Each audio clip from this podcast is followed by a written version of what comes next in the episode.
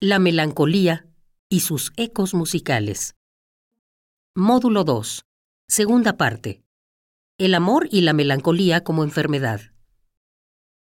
De alguna manera, estas visiones, estas expresiones románticas del amor melancólico, doloroso, pero al mismo tiempo deleitoso, tienen la influencia de estas ideas sobre el amor como enfermedad. Es algo antiguo.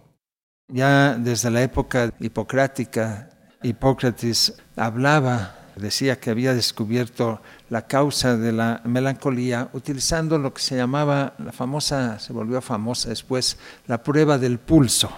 Es a partir de dos ejemplos, un ejemplo de Hipócrates y otro de Galeno, que en el caso de Hipócrates trató a dos reyes, a Pérdicas y Antíoco, estaban enamorados de sus madrastras. El caso de Galeno trató a la esposa de Justus, que estaba enamorada del cantante Pílades. En ambos casos lo que descubrió, lo que se descubría es que el pulso se volvía irregular en la presencia del amado y eso denotaba enfermedad. Otro ejemplo que les quiero citar es parte de un diálogo que sale de una obra de Tirso de Molina, se llama El amor médico, justamente, en donde se dice lo siguiente, también es enfermedad del amor, y aunque es afecto del alma, cuyo sujeto es Señor, la voluntad como obra por instrumentos corporales y es pasión que asiste en el corazón, suelen los medicamentos hallar cura en la experiencia, que en el alma espiritual, presa en el campo mortal, obra siempre en su presencia, el pulso tenéis amante. Es el médico que está diagnosticando a la persona que tiene un pulso amante, es decir, que el ritmo del pulso le permite descubrir que hay esta enfermedad de amor escondida. Esto fue muy discutido por los médicos de la época. En la tradición médica árabe predominaba, además de las tradicionales purgas y de las catarsis, de las sangrías y, de todo esto, solían recomendar tener relaciones sexuales para curar la melancolía. ¿no? Voy a dar un salto aquí.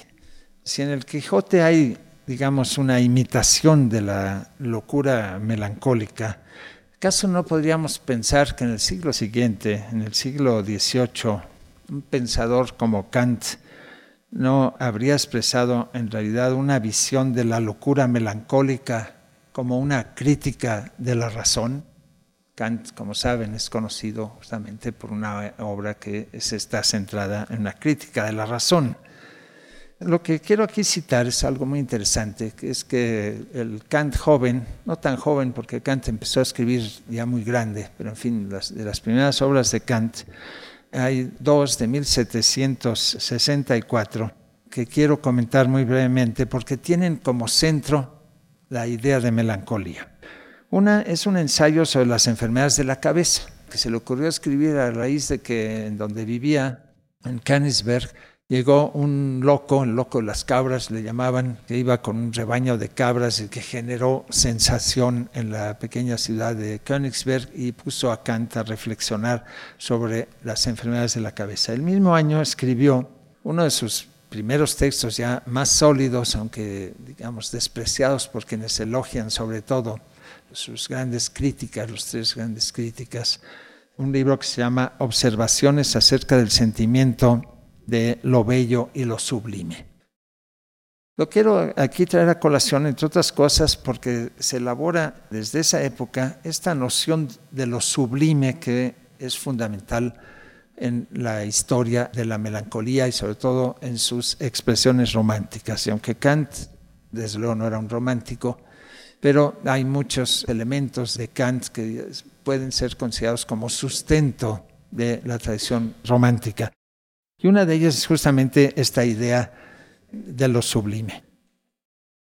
Una cosa muy interesante, además de este tratado sobre las enfermedades de la cabeza y el sobre el sentimiento de lo bello y lo sublime en Kant, es que en los dos casos utiliza la teoría humoral hipocrática.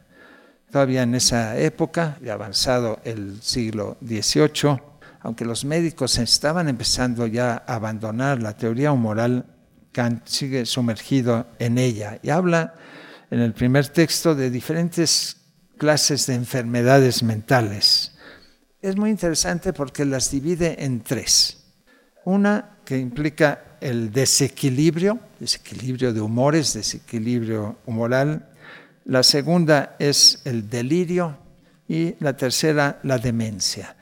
Si se estudian con cuidado las observaciones que hace Kant, estas tres expresiones de la enfermedad mental, uno descubre pronto que en realidad ese desequilibrio es una expresión morbosa, si se quiere, es una enfermedad, pero es una expresión de la crítica de la razón práctica, que es una de sus grandes obras. Y el delirio es claramente, como lo describe, una crítica desde la locura una crítica del juicio, la segunda obra importante de, Kant, y lo que llama demencia es una crítica de la razón pura.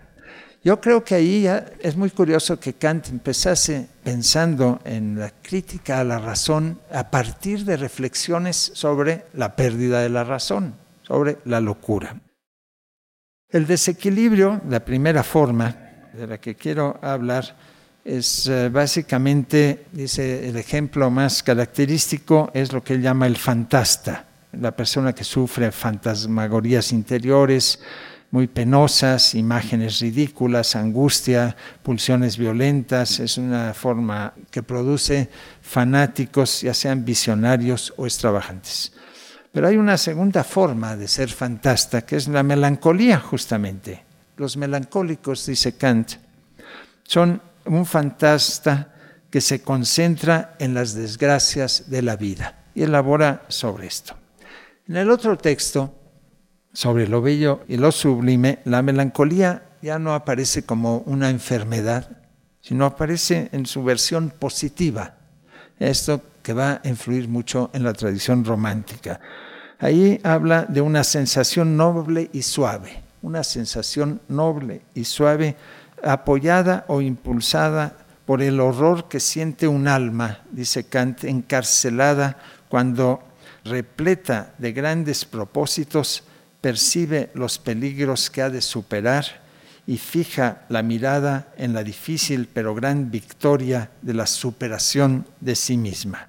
Y aparece entonces la melancolía, que es en este libro lo que propicia la percepción de lo sublime. En cambio, el sanguíneo, que es el otro humor que trata ahí, es aquel que está más predispuesto a percibir, a desarrollar sentimientos ante lo bello. Así que el melancólico lo liga a lo sublime y el sanguíneo a lo bello.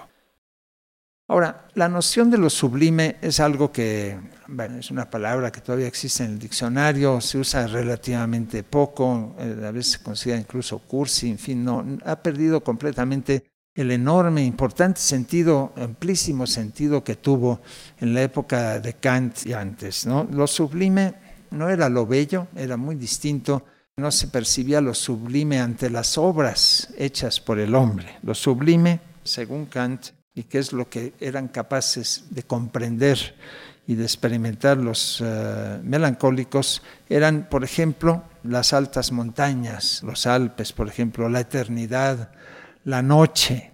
Desde luego, Cita es un conjunto verdaderamente heterogéneo que hoy en día no entendemos bien.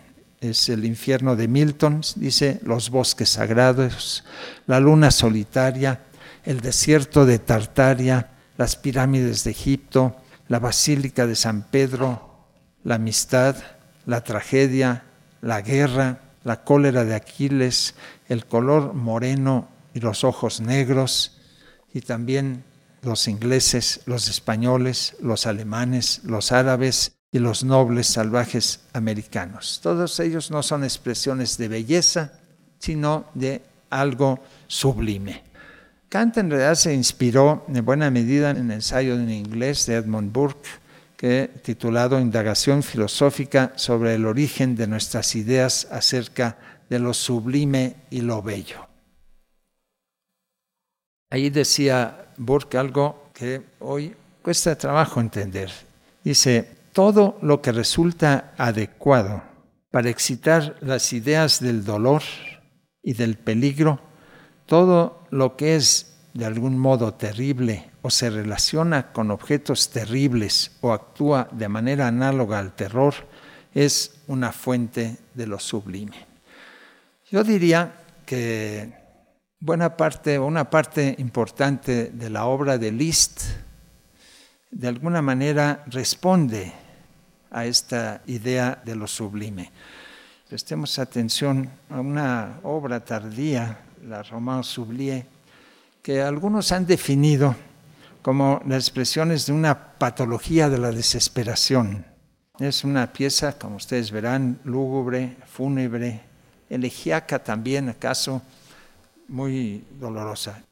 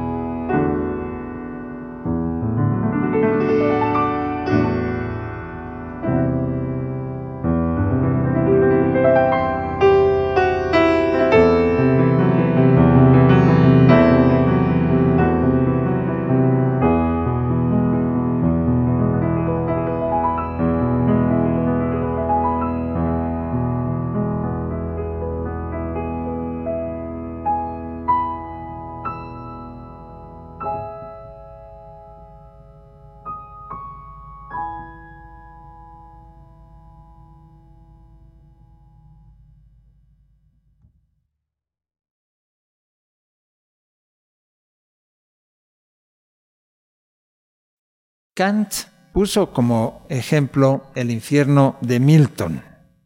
Yo creo que Milton se habría horrorizado ante esta forma de melancolía sublime, tal vez, como lo hizo, voy a leer unos versos muy cortos de un poema, El Alegro, paradójicamente se llama El Alegro, de 1632, donde exclamaba así vigorosamente, Aléjate, abominable melancolía, del cancerbero y de la más negra noche nacida en la cueva estigia abandonada, entre los chillidos y la horrenda sombra de la visión impía.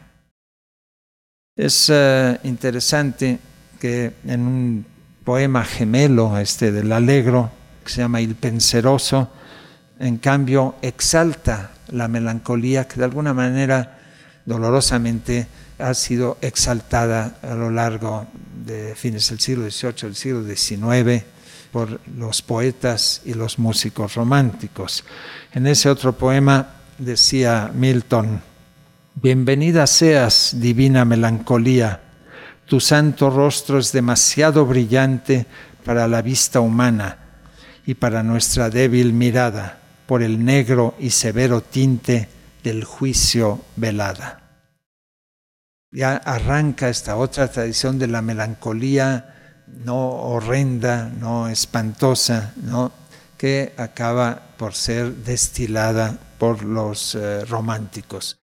Hay una pieza, una arieta de Vincenzo Bellini muy conocida, que es muy ligera. Bellini, un músico que vivió entre 1801 y 1835, murió joven, muy conocida en los medios musicales por lo menos, es la famosa que dice malinconía ninfa gentile, la mia vita consagro a te. La ninfa es la melancolía, la melancolía se ha vuelto una ninfa de la cual hay que enamorarse. Y efectivamente muchos poetas, compositores del siglo XIX se enamoraron de esta ninfa melancólica. Esta melancolía romántica seguramente es la que expresa en la pieza que vamos a escuchar a continuación. Es Tchaikovsky. Es la serenata melancólica, se publicó en febrero de 1875 y que poco después fue arreglada por el propio Tchaikovsky para violín y piano. Se la dedicó a un famoso violinista, Auer, Leopold Auer, que hoy es recordado, entre otras cosas, porque rechazó tocar por imposible el concierto para violín de Tchaikovsky. Se negó, Tchaikovsky se sintió ofendido por ese rechazo y le retiró después la dedicatoria tanto del concierto para violín como de esta pieza. Esta es una pieza lírica. Tchaikovsky expresa aquí básicamente esta melancolía romántica, pero no es que desconociese esa otra clase de melancolía sombría, terrible. Les quiero recordar que Tchaikovsky, cuando escribió una famosa ópera basada en una novela versificada de Pushkin, Evgeny Onegin, que se trata de un personaje que vive sumergido en el aburrimiento melancólico propio de la época, en el spleen. La introducción de esta ópera es la definición de la melancolía amarga y terrible por parte de Tchaikovsky, sabía también de qué se trataba. Pero en esta otra pieza que vamos a tocar ahora y que nos van a interpretar, vamos a continuar un poco la línea romántica de la melancolía.